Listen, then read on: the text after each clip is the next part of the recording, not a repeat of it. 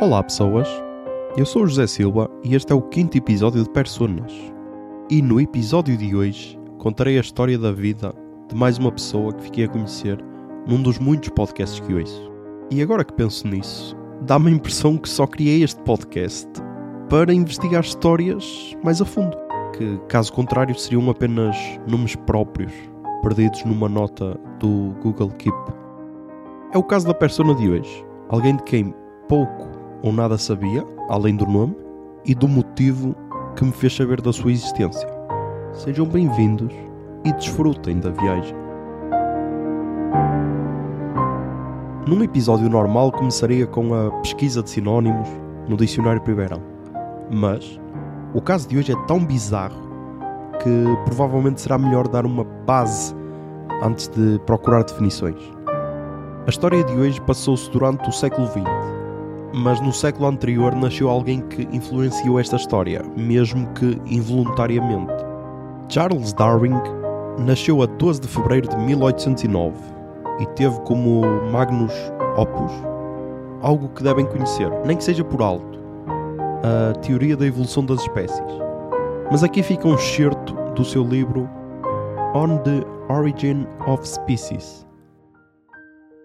Como muitos mais indivíduos de cada espécie nascem do que podem sobreviver, e como, consequentemente, há uma luta recorrente e frequente pela existência, segue-se que qualquer ser, se variar de alguma forma ligeiramente positiva para si mesmo, sob as condições complexas e às vezes variáveis da vida, terá uma melhor chance de sobreviver e assim ser naturalmente selecionado.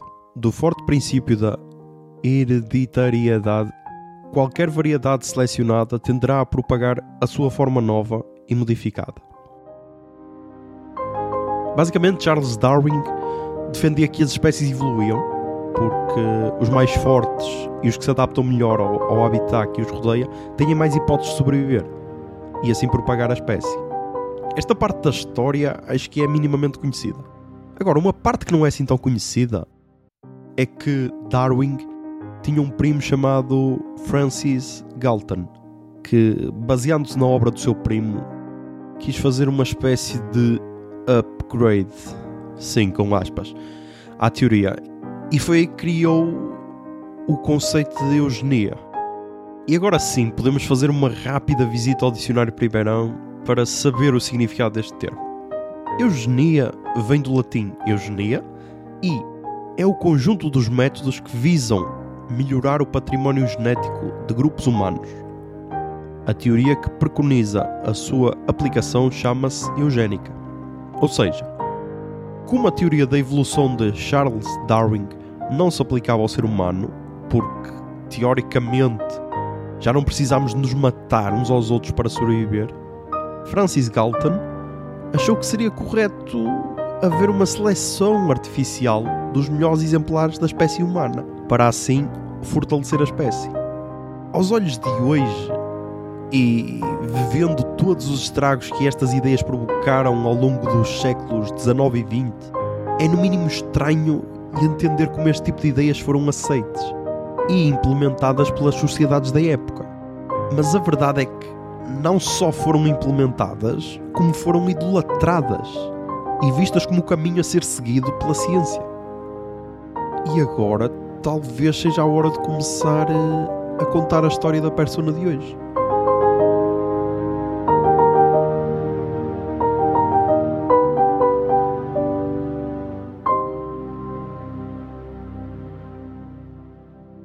Carrie Elizabeth Buck nasceu a 3 de julho de 1906 na cidade de Charlottesville, no estado norte-americano da Virgínia.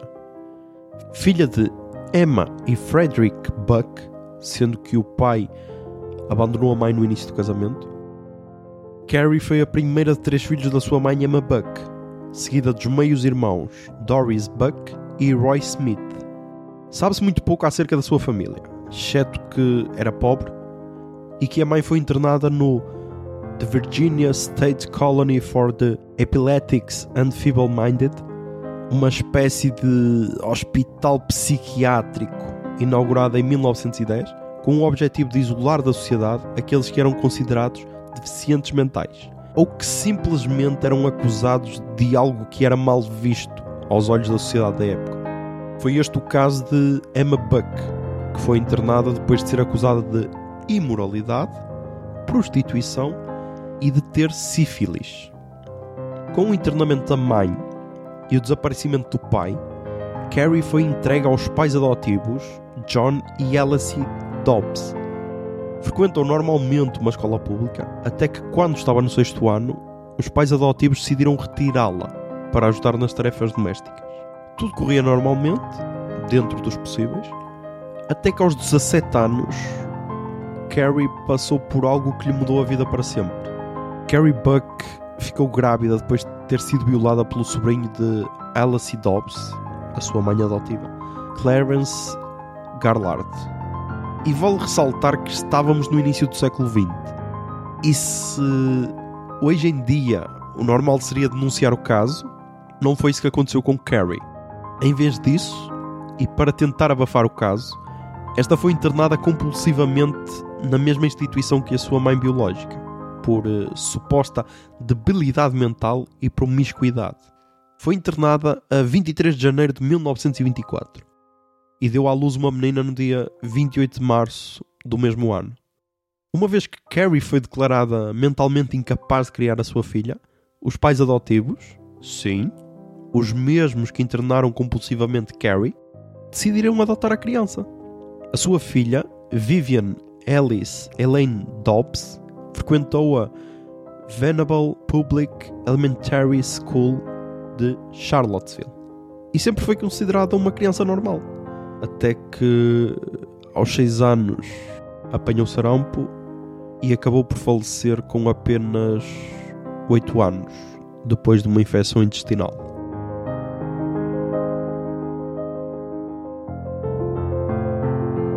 E agora talvez seja a altura de voltar para o pai da eugenia, porque segundo Francis Galton, e voltando um pouco na cronologia, no seu livro Inquiries into Human Faculty and Its Development, publicado em 1883, tinha a seguinte introdução. A intenção deste livro é tocar em vários tópicos mais ou menos relacionados com o cultivo da raça, ou, como poderíamos chamá-lo, com questões eugénicas e apresentar os resultados de várias das minhas próprias investigações separadas. E a palavra eugénicas tinha uma anotação para a seguinte nota de rodapé. Isto é, com questões relacionadas ao que é denominado em grego eugenes, ou seja, boa colheita, dotado hereditariamente de qualidades nobres isso e as palavras afins, eugenia, etc. São igualmente aplicáveis a homens, brutos e plantas. Queremos muito uma breve palavra para expressar a ciência do melhoramento do rebanho, que não se limita a questões de acasalamento judicioso, mas que, especialmente no caso do homem, toma conhecimento de todas as influências que tendem, por mais remoto que seja, a dar as raças ou cepas de sangue mais adequadas porque tenha mais chances de prevalecer rapidamente sobre as menos adequadas do que teriam de outra forma. A palavra eugenia expressaria suficientemente a ideia. É pelo menos uma palavra mais clara e mais generalizada do que viricultura, que uma vez me aventurei a usar. E foi neste livro de 1883 que Francis Galton usou a palavra eugenia pela primeira vez. E como tinha dito anteriormente, estas ideias faziam sucesso à época. Por isso, atravessaram com bastante facilidade o Oceano Atlântico e foram estudadas pelo Dr. Albert Preedy, que para além de ser um estudioso das teorias eugénicas, era também o diretor do The Virginia State Colony for the Epileptics and Feeble-Minded, onde Carrie Buck estava internada.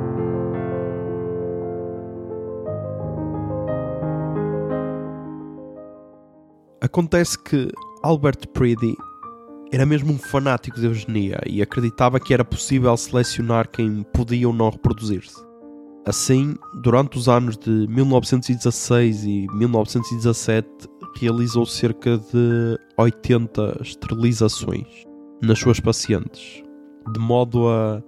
E agora esta parte tem mesmo de ser entre aspas. Diminuir o dano causado na sociedade por débeis mentais.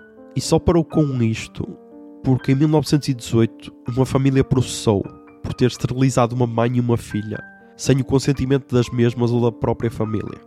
Ele acabaria por ganhar este processo em tribunal, mas para evitar novos processos ou até mesmo indenizações às vítimas, parou com as esterilizações e dedicou todos os seus esforços para que tornasse esta medida legal.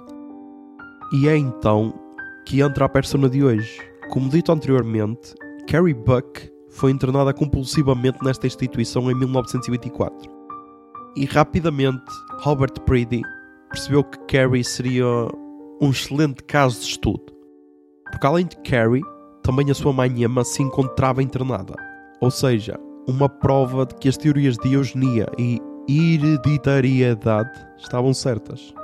Albert Preedy acabaria por falecer sem que esta lei fosse aprovada. Mas foi substituído por John H. Bell, que este sim levou o caso à Suprema Corte dos Estados Unidos da América, naquele que ficaria conhecido como o caso Buck vs. Bell. Neste julgamento, para além de Carrie Buck e a sua mãe Emma, também foi usada Vivian, a filha de Carrie, como exemplo. E até mesmo um dos mais famosos juízes da época, Oliver Wendell Holmes Jr., conhecido e estudado até aos dias de hoje por ter escrito o livro The Common Law, escreveu na época: É melhor para o mundo se, em vez de esperarmos para executar os seus descendentes por cometerem crimes, ou os deixarmos morrer à fome pela sua estupidez, a sociedade conseguir evitar que os manifestamente incapazes removam a sua espécie. E ao observar Carrie Buck, a sua mãe e a sua filha suspeitando que eram todas débeis mentais, declarou: Três gerações de imbecis são suficientes.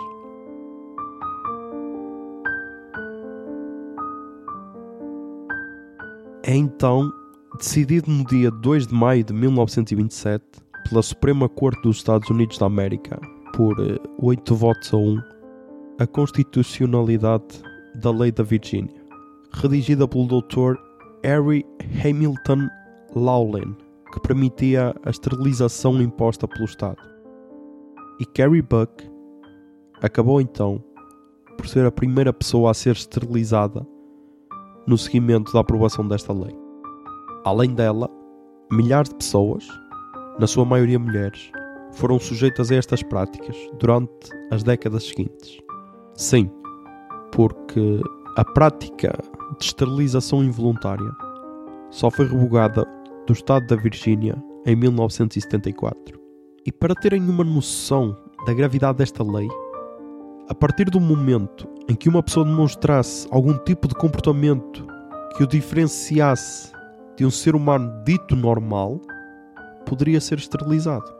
Por exemplo, doentes mentais, insanos e psicopatas, delinquentes, epiléticos, bêbados, drogados, órfãos, desabrigados ou doentes em geral, como cegos, surdos, aleijados e deformados, poderiam ser sujeitos à esterilização. Depois da esterilização, Carrie Buck ainda se voltaria a casar por duas vezes. E pouco antes de falecer, foi entrevistada por Paul Hay Lombardo, um professor de direito da Georgia State University, que passou quase 25 anos a estudar o caso Buck versus Bell. E foi graças à papelada do caso que conseguiu encontrar Carrie.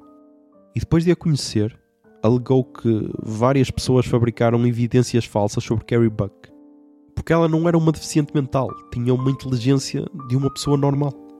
E Carrie Buck acabaria por falecer a 28 de janeiro de 1983, numa casa de repouso.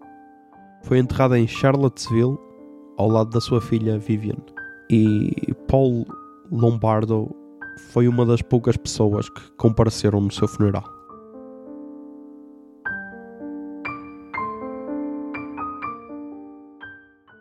De vez em quando, o caso de Carrie Buck é citado. Por exemplo, foi usado nos julgamentos de Nuremberg, em que alguns réus nazis citaram o caso Buck vs Bell na sua própria defesa. até porque mais tarde o próprio Dr. Harry Hamilton Lawlin recebeu um título honorário da Universidade de Heidelberg em 1936 pelo seu trabalho em prol da ciência de limpeza racial. E a sua lei aprovada na Virgínia serviu de base para as leis eugénicas do regime nazi.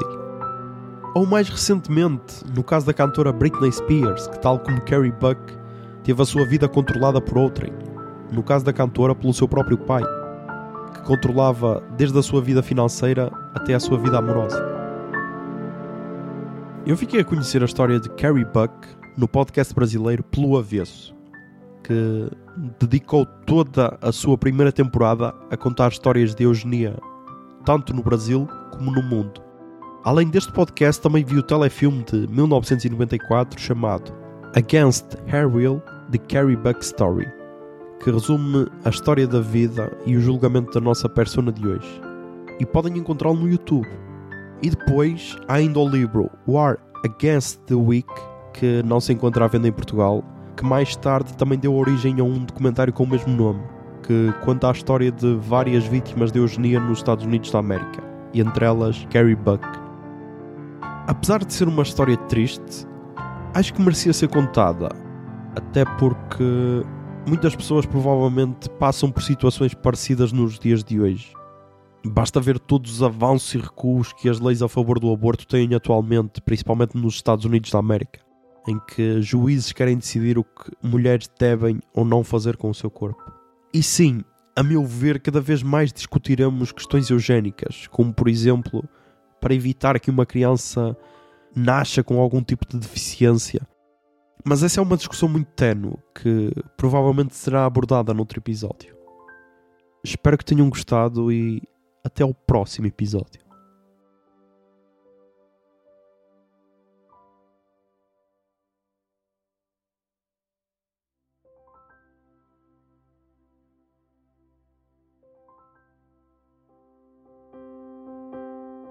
Personas está disponível em todas as plataformas de podcasts.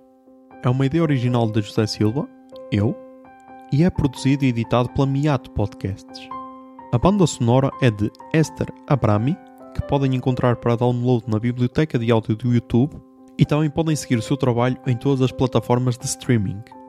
Personas será um podcast mensal, com um episódio novo no primeiro dia de cada mês. Espero que gostem do que aí vem. E se querem ouvir as histórias que eu quero contar, podem ajudar este projeto a crescer mandando histórias interessantes que gostariam de ver contadas para o e-mail personaspod.gmail.com ou sendo patronos em patreon.com barra Obrigado e até ao próximo episódio.